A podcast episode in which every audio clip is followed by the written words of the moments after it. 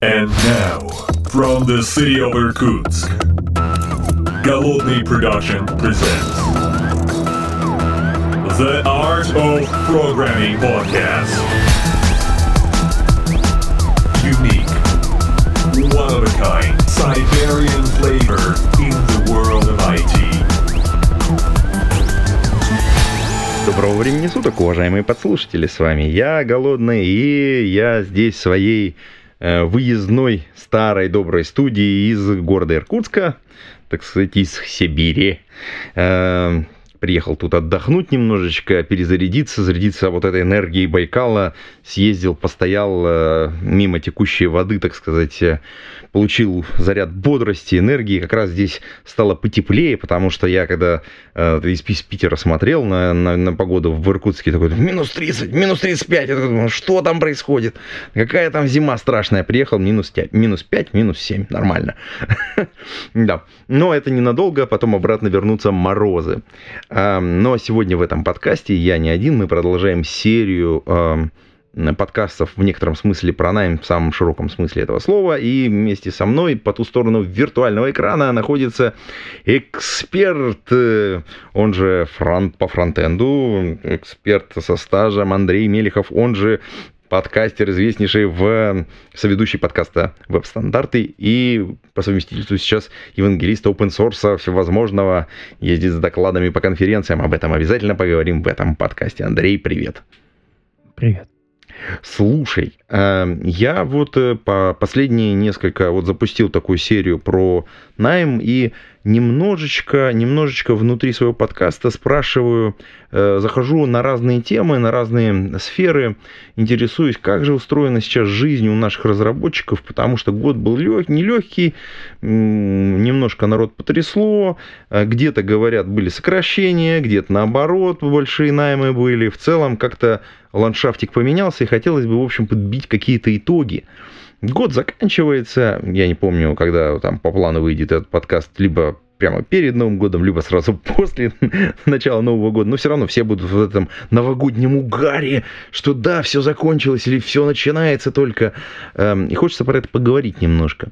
Вот эм, хочется спросить, а как вообще дела во фронтенде обстоят? Ну, во фронтенде в самом широком смысле, потому что там же вот вокруг JS, э, соответственно, TypeScript и, иже с ним Node а э, во имя ее, э, значит, соответственно, там не только фронтенд, там еще немножечко бэкенд как бы сбоку приплюсовался, и потом как-то вырос настолько большие объемы, что сейчас уже там целая, ну, как поколение людей выросло, которые вот умеют во все, и в фронтенд, и в бэкенд, и вот чтобы полноценно все сразу, ну, назовем так, full stack и. Но это тот full stack, который везде одинаково плох. Вот, вот ты сразу, ты сразу решил, сразу же 18 плюс сделать в этом подкасте с первой это фразы. Я себя. Я же вот в подкасте веб-стандарты я представляюсь как мифический full stack, потому что сам исхожу из вот этого понятия, что как таковых хороших full stack еров их почти не существует. Угу. Потому что очень обширные области, и ты либо копаешь во фронтенд, либо копаешь в бэкенд. А если ты делаешь все сразу, ну, это ближе к тому, что вот раньше у нас был вебмастер, да, который мог сделать, да, ну, да, какой-то да, небольшой сайт. А сейчас же у нас там надо одновременно и в кубере поднять, и нагрузки большие. Как, как это может сделать один человек? Ну да, это сложно. Ну и, и там создает ряд э, проблем. Давай мы тогда попробуем этого слона разделить на на три части. Давай, вот я вот как бы попробую, а ты как бы, может быть, как эксперт это оценишь. Вот э, представим, что есть люди, которые только фронтендом занимаются, то есть вот, вот этой вот визуальной составляющей, э, графическим интерфейсом и обработкой на стороне клиента. Значит, э, люди, которые занимаются бэкэндом, а такое количество, в общем, достаточно большое на ноде, которые работают, ну и там все вокруг, все, что связано, там веб-пак и все, все, все, все, все, все, все с ним, соответственно, и люди, которые где-то на промежутке, и, и туда, и сюда немножечко. То есть вот такие вот, вот, как ты сказал, те самые мифические фоллстеки. А как бы ты оценил вообще в целом, насколько, вот, вот если мы на весь рынок посмотрим, насколько много требуется таких, таких и таких людей, или вот насколько есть потребность или рост какой-то, как вот давай попробуем оценить вообще текущее состояние вот этих ребят. Ну, понятно, ребят, которые делают интерфейсы, их много. Их и на рынке много, их выпускается много. Но я в последние годы в основном работаю в компаниях, где нужны ребята, которые одновременно могут себе и на Node.js что-то сделать. Ну, то, что у нас называется бэкэнд для фронтенда. Когда ты данные себе как-то красиво немножко на бэкэнде подготавливаешь. Мгм. То есть ты еще не тот вот настоящий бэкэндер, который там с базами данных работает, еще что-то, а ты делаешь такую прослойку, которая ходит в API бэка, из Мгм. него компонует Такой API Gateway немножечко для своего предложения Да, да. делаешь, который забирает, как-то готовит данные красиво, чтобы потом их по правильным, э, соответственно, э, так сказать, отдельным ручкам отдавать. Да, и вот таких специалистов на рынке мало. То есть их мало готовят, и в принципе их ищут все. Мгм. Потребность большая. Потребность большая, да. Мгм. А вот ребят, которые э, только бэком занимаются, насколько много их? Как-то можно оценить? А, Очень мало, по моим оценкам. Я очень редко встречаю компании, где вот решили, что они пишут бэкэнд только на Node.js Мгм. и выделили на него специалистов. Да, есть такие компании, но это очень ред- редкий случай. Возможно, как раз потому, что специалистов немного. Ну, типа риски большие для компании, и приходится вот так вот делать. Да, да, ты можешь пойти и нанять джависта. Их много.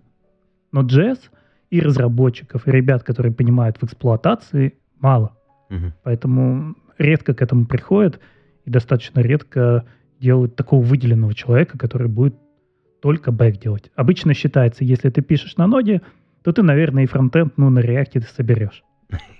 А вот, кстати, тоже меня вот в этом разрезе интересует тема.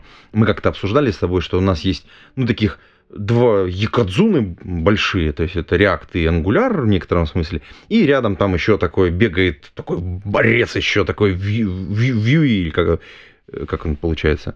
А, Ну, как- да, а вот получается, между ними как-то можно попробовать какую-то долю выделить, кто из них сколько примерно рынка занимает? Очень сильно зависит от того, географически какой рынок мы рассматриваем. То есть там ближе к Азии, там Vue сильнее, ближе к США, там у тебя не только Angular, у тебя и Ember может быть.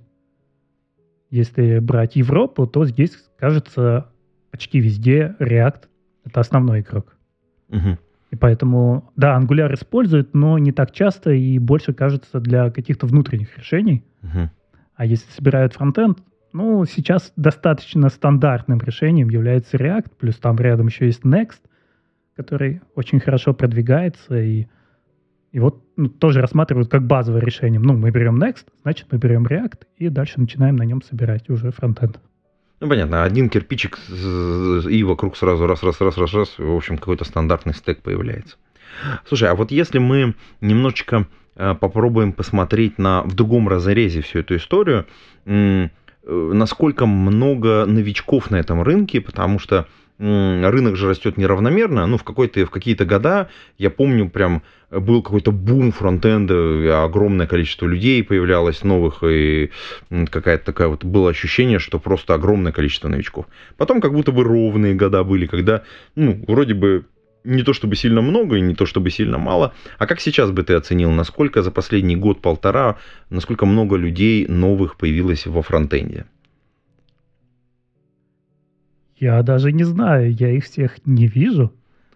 У меня есть предположение. Ну, гипотеза, конечно, да. Это довольно легкий способ войти в программирование, если отталкиваться от верстки. Мгм. То есть верстку мы же тоже считаем фронтендом. Ну да. И практически все курсы, они начинают с базовых вещей, HTML, CSS, какой-то базовый JS. Вот эти люди, конечно, появляются. Но, с другой стороны, и потребность в них снижается. Мы сейчас все больше видим, что требуется специалист, который минимум что-то делает на реакте, а максимум он может запустить этот реакт на сервере, сделать там какой-то серверный рендеринг. Опять у нас все говорят о том, что надо возвращаться на сервер, что не надо все делать на клиенте. И вот таких специалистов меньше. Мгм. Ну, то есть, получается, как бы вхо- входит достаточно много, но и как бы, а дальше вот такой барьер какой-то стоит, который нужно перешагнуть фактически для того, чтобы более экспертно, э, так сказать, ну и как-то себя на рынке, в общем-то, свободно чувствовать. Слушай, тогда э, я стандартно задаю последнее время, вот э, когда э, общаюсь, пытаюсь понять, что происходит на рынке, и мы для наших подслушателей этого подкаста мы как раз пытаемся вот такую картину большого рынка нарисовать в некотором смысле. Э, как ты думаешь, насколько сложно искать работу фронтендеру? Ну, фронтендеру в самом широком смысле, то есть вот мы описали вот три категории. Эм, понятно, что тоже э, от географии как-то зависит, мы можем от этого оттолкнуться. И опять же, это экспертная какая-то оценка, и, ну, не абсолютные какие-то цифры, это гипотеза, конечно же. Эм, что был, был момент, когда мне казалось, что вот ну, найти фронтендера вообще нереально. И там все, вот с кем я разговаривал, говорят, блин, у нас просто какая-то катастрофа. А потом вроде бы пропал такой вайб. И вот э, если у тебя какое-то ощущение от текущей ситуации, может быть, ты можешь рассказать более, э, так сказать, как это, изнутри сообщества какие-то вот такие веяния где полегче, где попроще, там, где джунам, где, соответственно, мидлам, где сеньорам попроще искать работу и так далее. Видишь опять, как, какая работа и какую зарплату ты хочешь. Потому что знаешь, я вот спрашивал тоже в компаниях, которые обучают ребят, э, есть ли у них возрастные ребята, и находят ли они работу. И говорят, да, находят. Да, они идут обычными верстальщиками практически. А куда они идут? Они идут в такие же компании, состоящие из людей в возрасте. У них есть какой-то сайтик. Им его нужно поддержать. Им проще вот нанять человека там под 50 лет, с которым они могут говорить, который им будет поддерживать этот сайтик. И такая работа тоже есть. На нее есть спрос. Ну, конечно, люди, когда там слышат, они сразу такие, хочу там 100 тысяч. Такой работы поменьше. Угу. Здесь уже, уже смотрят, да, уже смотрят на скиллы. То есть просто выйдя с, с курсов, где ты научился только верстать, ты не сможешь. Тебя спросят, а дальше ты способен развиваться или нет. В то же время там сильных студентов все хотят. Угу. То есть мы видим, он уже знает базу, и он готов развиваться дальше, и мы его быстро научим. Тут ты, наверное, без проблем найдешь работу и сейчас. Ну, то есть это стажерские программы, они активно работают. Ну, по крайней мере, то, что я вижу вот у нас э, в компании, оно, по крайней мере, прям очень большим спросом пользуется, и ребята пользуются такой возможностью, и кажется, это очень круто. А вот, э, ну, понятно, если мы говорим про джунов, э, им надо, понятно, ориентироваться на вот эти стажерские программы, Э, крупных компаний, потому что можно сразу попасть в большой коллектив, где можно начать развивать свою карьеру. Или, или нет, или я не прав? Ну, тоже всегда зависит от. Кто-то хочет поработать в стартапе. Я считаю, надо поработать и там, и там, угу. и сравнить, где тебе больше нравится. Угу. Кто-то готов пойти и в аутсорс, чтобы попробовать разное. Угу. И кому-то это может быть интересно, кто-то так быстрее прокачается. Это просто от специфики зависит э, того, как люди думают, или это есть какие-то вот э, там региональные особенности или особенности, может быть, э, образовательной системы где-то как-то вот, вот какой-то закономерности наблюдал в этом в этом плане?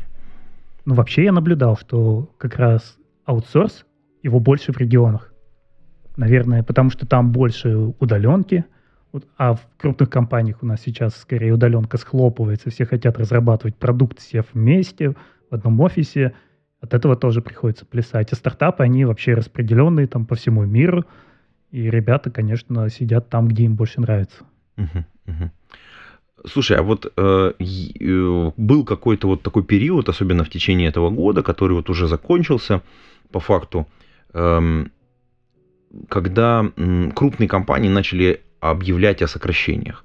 Ну, я имею в виду Amazon, э, там Facebook, э, там, ну и ряд, ряд вообще больших, крупных компаний, и там прям цифры такие очень, ну, душные, скажем так. Ты на них смотришь, такой думаешь, ничего себе. Вообще вот этот вот западный рынок, он насколько сильно по фронтенду просел, насколько, ну, то есть есть какое-то ощущение, может быть, какие-то данные, может быть, может быть, какое-то мнение от сообщества, насколько сложнее там стало искать работу? Я не знаю от своих знакомых я ничего такого не слышал. Я вижу, что люди уходят из Google и приходят в другие компании, но я не видел какого-то, не знаю, массового крика, что все плохо, ага. все пропало, надо переучиваться на что-то другое. Все как работали, так и работают. Ага. Ну, то есть это получается таким образом, просто крупные компании начали сокращать и давить э, ценой на собственно говоря, на зарплаты, а в целом рынок продолжает постепенно расти. Ну, там же не такие уж и большие сокращения были. Если ты посмотришь, что очень сильно все раздулись в пандемию, когда угу. решили, что народ бросится в онлайн, а потом оптимизировались. Но они сократились, оставшись уровнем выше, чем до пандемии. Угу. Поэтому Я, кстати, вот на это внимание кажется... не обратил. Это очень крутое как бы наблюдение. Класс. Как-то оно мимо ну, меня это немножко. много говорили. Угу. Я, я цифры дальше не проверял. Может быть, уволили еще людей. Понятно, целом понятно. Нету такого ощущения. Да, понятно, что очень сильно переживали ребята, у которых были рабочие визы, и они при сокращении теряли а, ну, попадали, потому что под вот это вот э, процесс именно связанный с, с визой, который привязан к работодателю, да, да, да, да, да. Да, да, вот эти ребята переживали, а вот в плане просто возможности найти новую работу я не слышал, что кому-то стало плохо. Слушай, тогда хочу еще один момент затронуть. Точнее, у меня два, два момента, которые меня волнуют. Понятно, что мы немножечко этого коснулись, когда говорили о том, что вот э, можно прийти в разного типа компаниях и разным вещам научиться, потому что ты, когда попадаешь в определенную среду, она сама по себе продуцирует определенный объем знаний. Ну, там, например, аутсорс, он помогает очень быстро учиться переключаться между разного типами проектов, потому что тут закончил, сразу приходим в новый, и ты, твоя вот основ, основной навык, который в тебе выращивается, это возможность быстро переключиться на другой тип продукта, быстро в него вникать и именно там быстро-быстро закрывать задачи на самом деле. Э, когда ты приходишь в крупную компанию, там у тебя появляется менти, там есть программа анбординга, и, соответственно, там немножко другой флоу работы. Собственно говоря, ты начинаешь работать с большой внутренней существующей кодовой базой, с ней разбираться. Это тоже определенный навык, который тоже там воспитывается. Мне бы вот э, интересно твое мнение, как фронтендеры учатся, потому что я далек от э, понимания того, как устроен у вас процесс совершенствования. Вот есть джун условный, есть э, какой-то middle, есть сеньор. И понятно, что каждый на своем уровне тоже получает какие-то знания. Вот э, с высоты твоего экспертного знания, как бы ты оценил, какими способами вот эти люди, разные категории, учатся сейчас в современном мире и э, нас, где они могут бы, быстрее всего и как получить вот какой-то вот опыт, который может быть максимально хорошо использован. Ну, понятно, что они с разной скоростью учатся с, и разным вещам, и сложно это сравнивать, но тем не менее, вот, может быть, какую-то такую вот экспертную повесточку сможешь э, как-то описать? Ну, мне кажется, быстрее всего учатся, набивая шишки. Угу. Да, вот ты узнал, как что-то сделать, ты выкатил это на прод, пошли проблемы, ты узнал, что бывают другие браузеры, ты узнал, какие есть проблемы в Safari, ты это починил, и постепенно у тебя вот такой багаж накапливается. И когда ты будешь ходить на какие-то курсы, ты этого ничего не получишь. Uh-huh. Опять же, люди очень быстро учатся в аутсорсе именно потому, что они пробуют разные. Здесь ты попробовал React, потом ты посидел на Angular, потом ты на Vue, изучил разные подходы, уже можешь это сравнить, причем на живых проектах. Это огромный плюс. Потому что когда ты всю жизнь пишешь на React, тебе очень сложно оценить, каково было бы писать это на других, на других фреймворках. Наверное, как-то так. Слушай, а вот... Да, э, через, через опыт. Э, через опыт. Просто вот интересно, что в некоторых эм, там языках, нишах э, принят такой вот э, подход, что есть курсы специализированные, вот нишевые, вот для того, чтобы прокопать какой-то колодец какой-то технологии, чтобы быстрее в нее заскочить. Или там экспертно прокачать какую-то область знаний внутри. То есть очень часто, например, там, если мы говорим про Java, например, были курсы, например, отдельные по, например, ну, по какому-нибудь Spring у, причем там по каким bean ам, как с ними работать. И понятно, что ты сам можешь с этим разобраться. И да, и на проде ты, скорее всего, это тоже попробуешь. Но вот этот стартовый boost получить через курс, э, это было большое удовольствие, потому что, во-первых, ты получал такой вот экспертный опыт, как правильно, неправильно, паттерны там и так далее, и потом ты уже в работе мог попробовать э, быстрее это все сделать и быстрее повторить. Это как бы такой ускорение было в некотором смысле. Есть ли что-то подобное во фронтенде, вот в вашей области, что-то помогает, может быть, может быть, есть какие-то вот комьюнити, которые очень сильно ускоряют, ну, помогают в каких-то сферах ускориться? Мне кажется, у нас это старая нерешенная задача. Все умеют готовить джунов, Угу. Кто-то может готовить даже медлов. Угу. Вот, например, Хекслет. Они угу. очень неплохие в том, как давать такие академические знания. Угу. Но до сеньоров у нас качать, кажется, пока никто не научился людей. Очень многие компании хотели бы. У тебя есть куча медлов. Отправляешь их на курсы, получаешь кучу сеньоров. Но никто не придумал, как это сделать. Это, это именно э, потому, что область большая, динамически развивающаяся, или потому, что сложно структурировать ее каким-то образом? Э... Мне кажется, и специалистов нет, которые были бы готовы такие курсы сделать угу. читать их. Как, как вообще совместить? Вот ты, скажем, профессионал, да? ты разработчик-профессионал. Как тебе сделать хороший курс? При ну, этом... Методи, методист должен быть, который тебе это поможет. Да, тебе нужен методист. А как ты поступишь с рабочими задачами? Отложишь половину ну, Надо бросить. ну, а если ты бросишь взять. рабочие задачи, то как ты будешь актуализировать свои знания? Ну, надо поддерживать, И да. Нужен коллектив итоге... рабочий, короче, получается. Да, но это это такая же старая проблема, как и у университета. То есть у тебя есть академические знания, которые ты можешь читать годами, есть практические знания, которые надо актуализировать. И ты, ну, максимум ты в субботу можешь позвать такого человека, прочитать какую-то лекцию.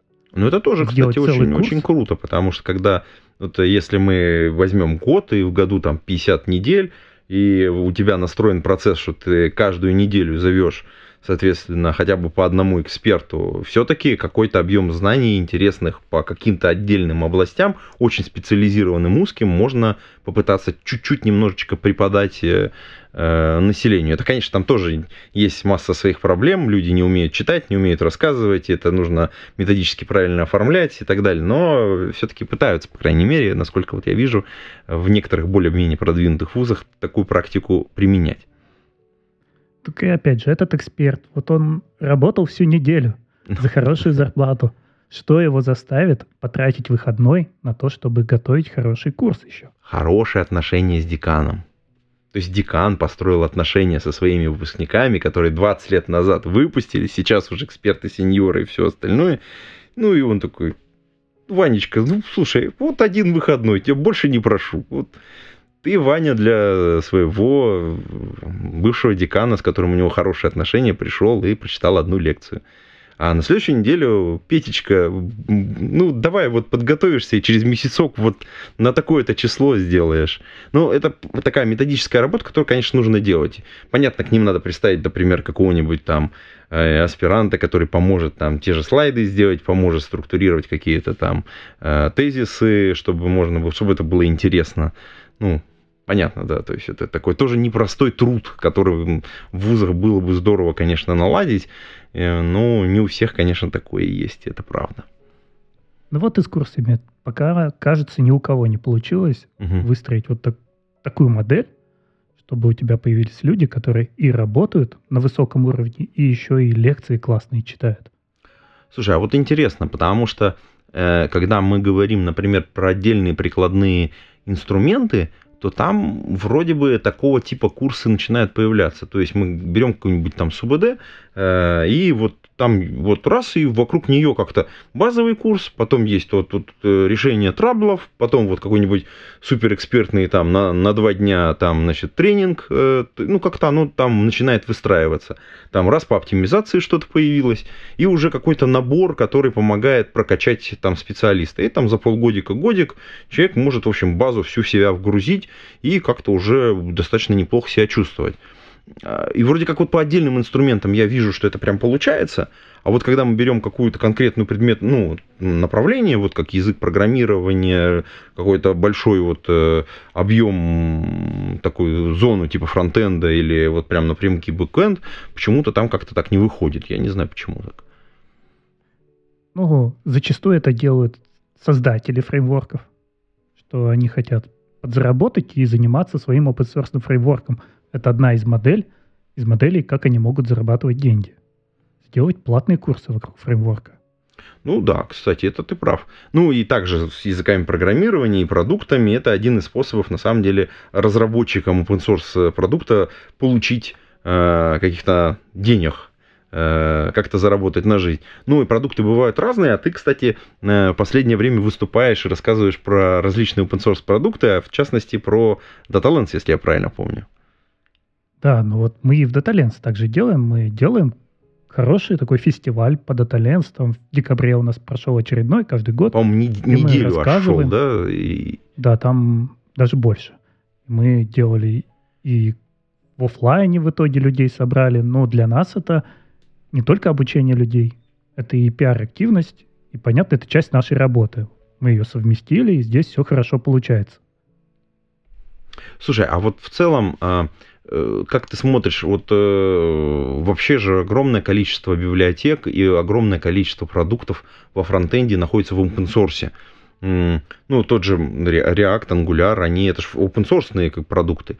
И библиотеки, огромное количество людей, ну, и в целом комьюнити больших э, драйвит и выкатывает в open source большое количество продуктов, и маленькие библиотечки, там, ну, даже если по нашему, по российскому рынку просто по, а он с точки зрения open source вообще слабенький, по нему пройтись, мы тоже соберем какое-то количество фронтендных библиотек.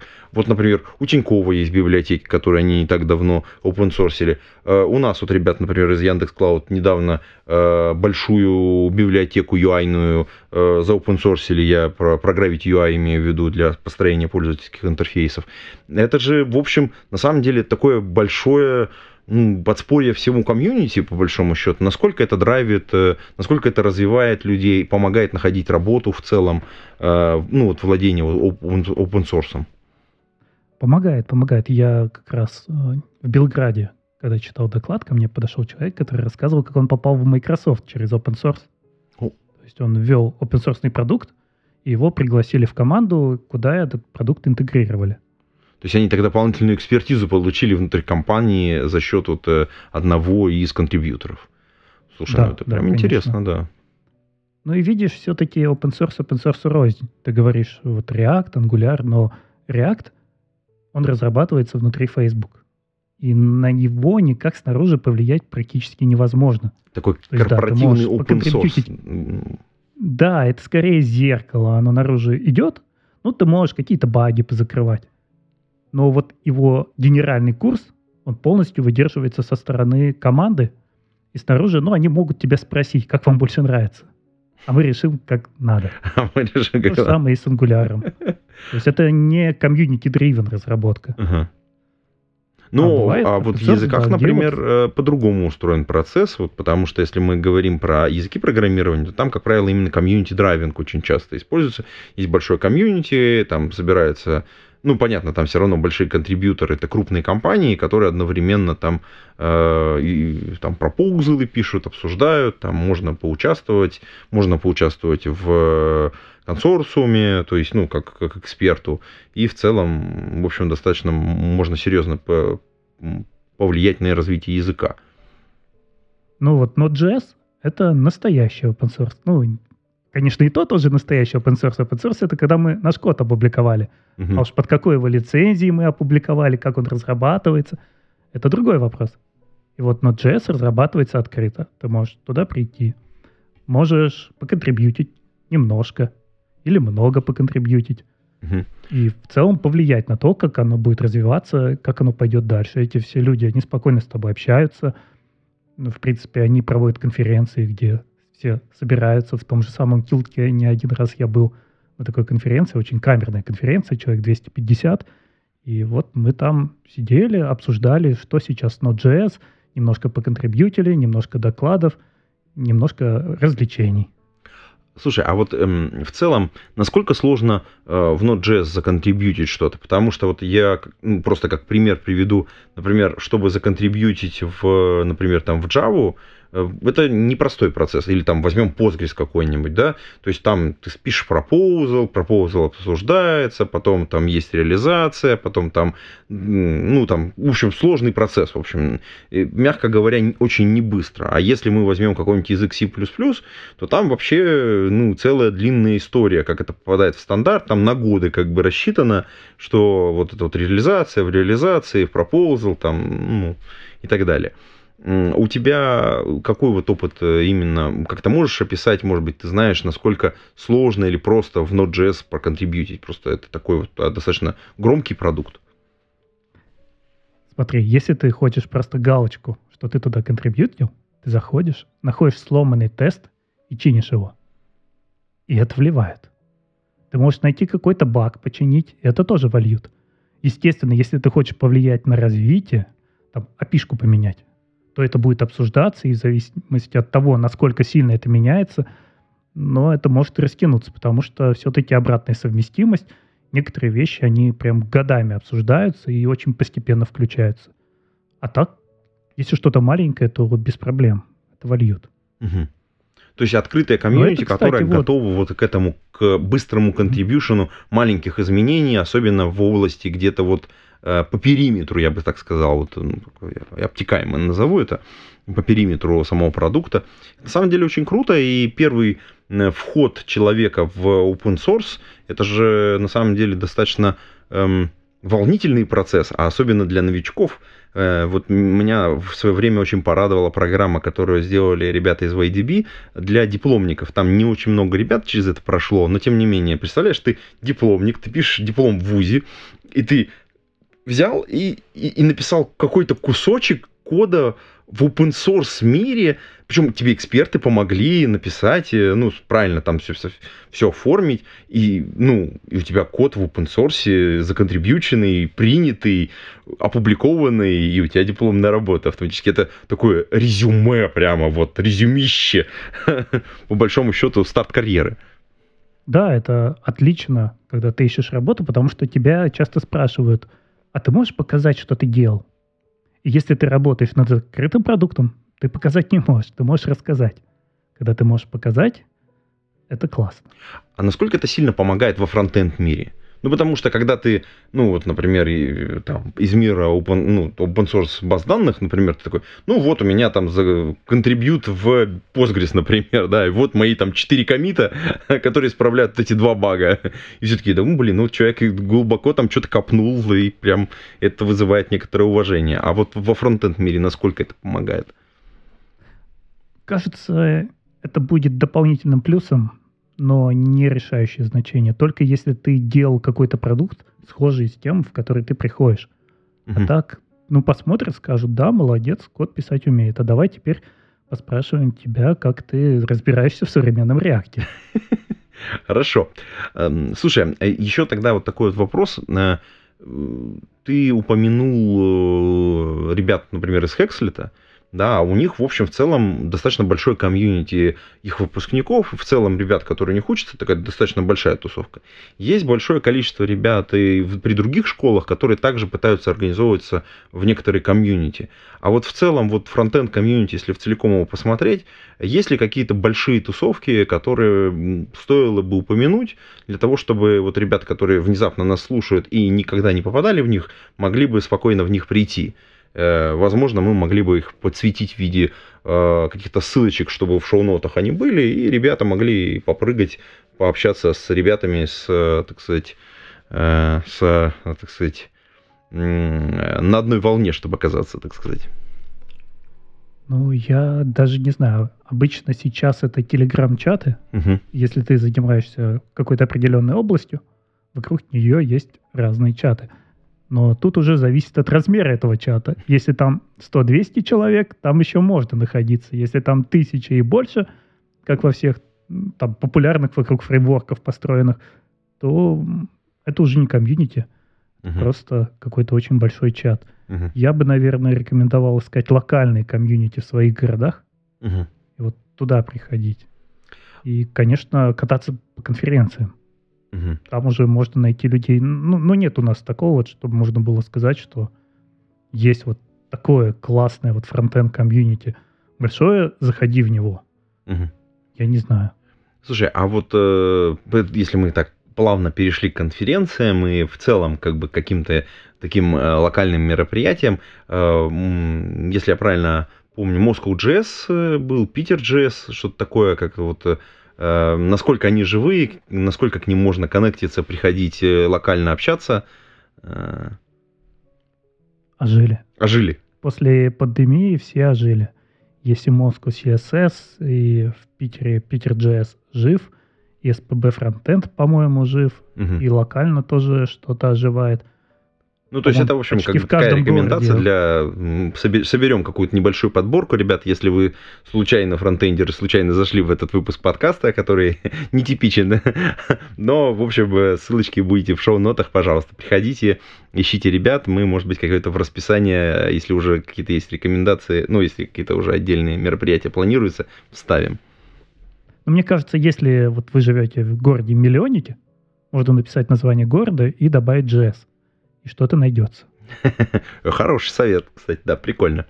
Слушай, а в целом, вот э, понятно, крупные конференции это всегда большая тусовка, и понятно, что э, они дают возможность тебе пообщаться, в целом встретиться со знакомыми людьми и какие-то посмотреть на тренды, что происходит. Потому что все-таки программный комитет любой конференции крупной, он старается отбирать самый сок, самое интересное, что происходит прямо сейчас, что самое является актуальным. Э, Может быть, ты подскажешь э, какие-то вот последние интересные тренды, которые были в этом ушедшем году, и что ты ожидаешь вот в следующем? Вот как-то ничего такого большого не запомнилось. Было довольно много обсуждений про ML на клиенте. Ага. Это есть, это работает, но обученные модели запускают в браузере и что-то с ними делают. Что же еще у нас обсуждали?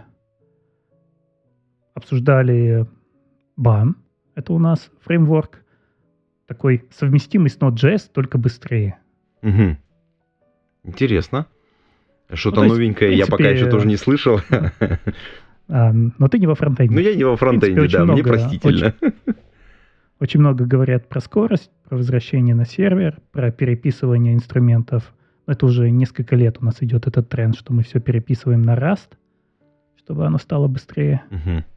Да, так что фронтендеры теперь еще и на Rust пишут. Атас.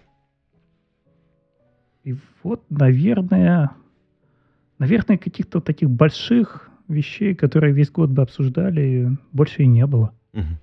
А куда, на какую крупную конференцию ребятам пойти? Ну, допустим, 2-3 можешь назвать, которые вот прям бы можно было бы локально найти или приехать наоборот, как вырваться в другое окружение, на твой вкус, э, как человека, искушенного в конференциях. Ну, по фронтенду, если брать по России, то у нас две больших конференции платных.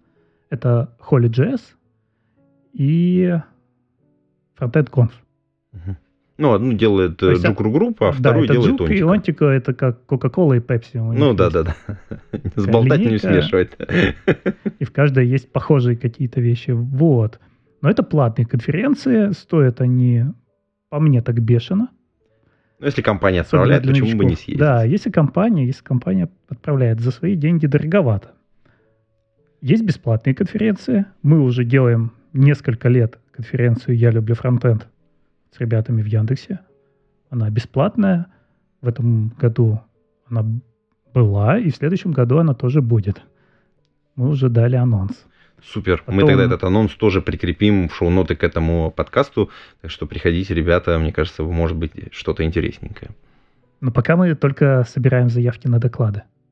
Ну, как бы, вдруг у кого-то есть идея выступить, э, почему бы нет?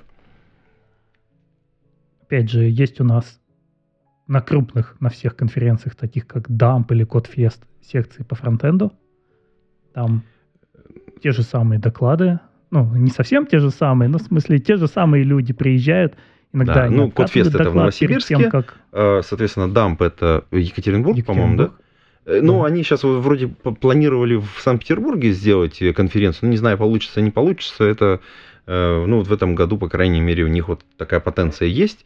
Если Санкт-Петербург не закроет из-за ковида, какие-то там массовые гуляния начали запрещать перед Новым годом, ну, я надеюсь, что все будет хорошо. И есть, э, в принципе, во многих городах сейчас такие конференции, знаешь, где тоже вот как там или Кодфест, но поменьше, где сразу все собираются, и фронтендеры, и бэкэндеры, и менеджеры, и дизайнеры, там на один день, на два дня, и читают доклады. Прикольно. Я был на таком и в Уфе недавно, Уфа DevConf. Мгм. В Красноярске Перми было, в в проводилось. Краснодаре тоже проводят ребята, у них там много всего. В Ульяновске бывают конференции. Но вот мы какой-то, Да. в общем, пе- перечислили какой-то перечень конференций. Ссылочки приложим, куда можно будет сходить. Слушай, ну вот Опять такой... же, ищем ближайший миллионник и смотрим, есть там что-то или нет. Это хороший вариант, да. и Найти ближайший миллионник. Да. Ну, с этого можно начинать. Ну, потому что, опять же, если вы начинающий, то, мне кажется, ехать специально на тот же самый Holy.js, ну, и будет и дорого, Мгм. и не такой большой факт, что полезно. Лучше как-то вот постепенно вкатиться. Мгм. Слушай, это прям звучит э, как план в некотором смысле. Для Есть тех, еще, кто... кстати, Ага. конференции маленькие от компаний, ну не конференции даже, скажем, а вот как это Метапы. назвать? Вот у нас есть Яндекс Субботник, да? Но это вот метап это обычно два доклада, а субботник он идет весь день. Мгм, мгм. И сейчас тоже компании активно качают свое деврельство и делают, там, может быть, от какого-то банка на весь день рассказы, могут быть от Яндекса. И такие кон- конференции, не конференции, они бесплатные. Ну да, это Но приятно. туда часто ограничены места. Согласен, согласен. Я был, по-моему, вот ты сейчас напомнил мне э, про субботник, который проводили ребята из Яндекса. И такие регулярно бывают, там по фронтенду, про девопсу там и так далее. Ребята регулярно что-то устраивают. А такое же действительно и делают и другие крупные компании. Например, вот там компания Тинькофф тоже делает. Вот я в Санкт-Петербурге был у них на мероприятии по, по Java, по-моему. Э, Кто еще были? РСХБ делает. Ну, то есть, в общем, в целом крупные компании регулярно устраивают, естественно, да. И они интересны тем, что там раскрывают уже какие-то внутренние кейсы. Да. Вот если тебе интересен финтех, то идешь на такую конференцию от банка и общаешься со специалистами в финтехе. А может быть, тебя после этого и захантят. Ну да, для найма, для работы, это, в общем, одно из самых интересных, так сказать, мероприятий. И полезно, и есть вероятность получить правильные контакты. Да, слушай, ну вот э, на таком совершенно замечательном, э, приятной ноте давай пожелаем что-нибудь приятного нашим э, слушателям нашего подкаста и поздравим их с наступившим Новым годом или с наступающим. Я посмотрю, когда этот подкаст должен выйти, э, потому что мы вот немножечко такой, благодаря тебе, сделали экскурс того, а что у нас во фронтенде в целом происходит, чтобы, так сказать, понять, как заканчивается этот год. Эм, Уважаемые друзья, коллеги, желаем вам в новом наступившем, наступающем году э, хорошей, интересной работы, э, приятных коллег. И э, самое главное, мне кажется, понимать то, что вы делаете, чтобы оно было полезно вам, полезно вашей компании и приносило пользу обществу в целом. Мне кажется, вот если вот соблюдается вот это все, то вы будете счастливы. И делать то, что любишь. Да, во, это тоже хорошо. Ну что ж, вот на этой ноте мы будем заканчивать этот подкаст. Спасибо вам, спасибо тебе. Э, В гостях был Андрей Мелехов. И на этом все. Пейте кофе, пишите Java. До скорой встречи. Пока-пока. Пока.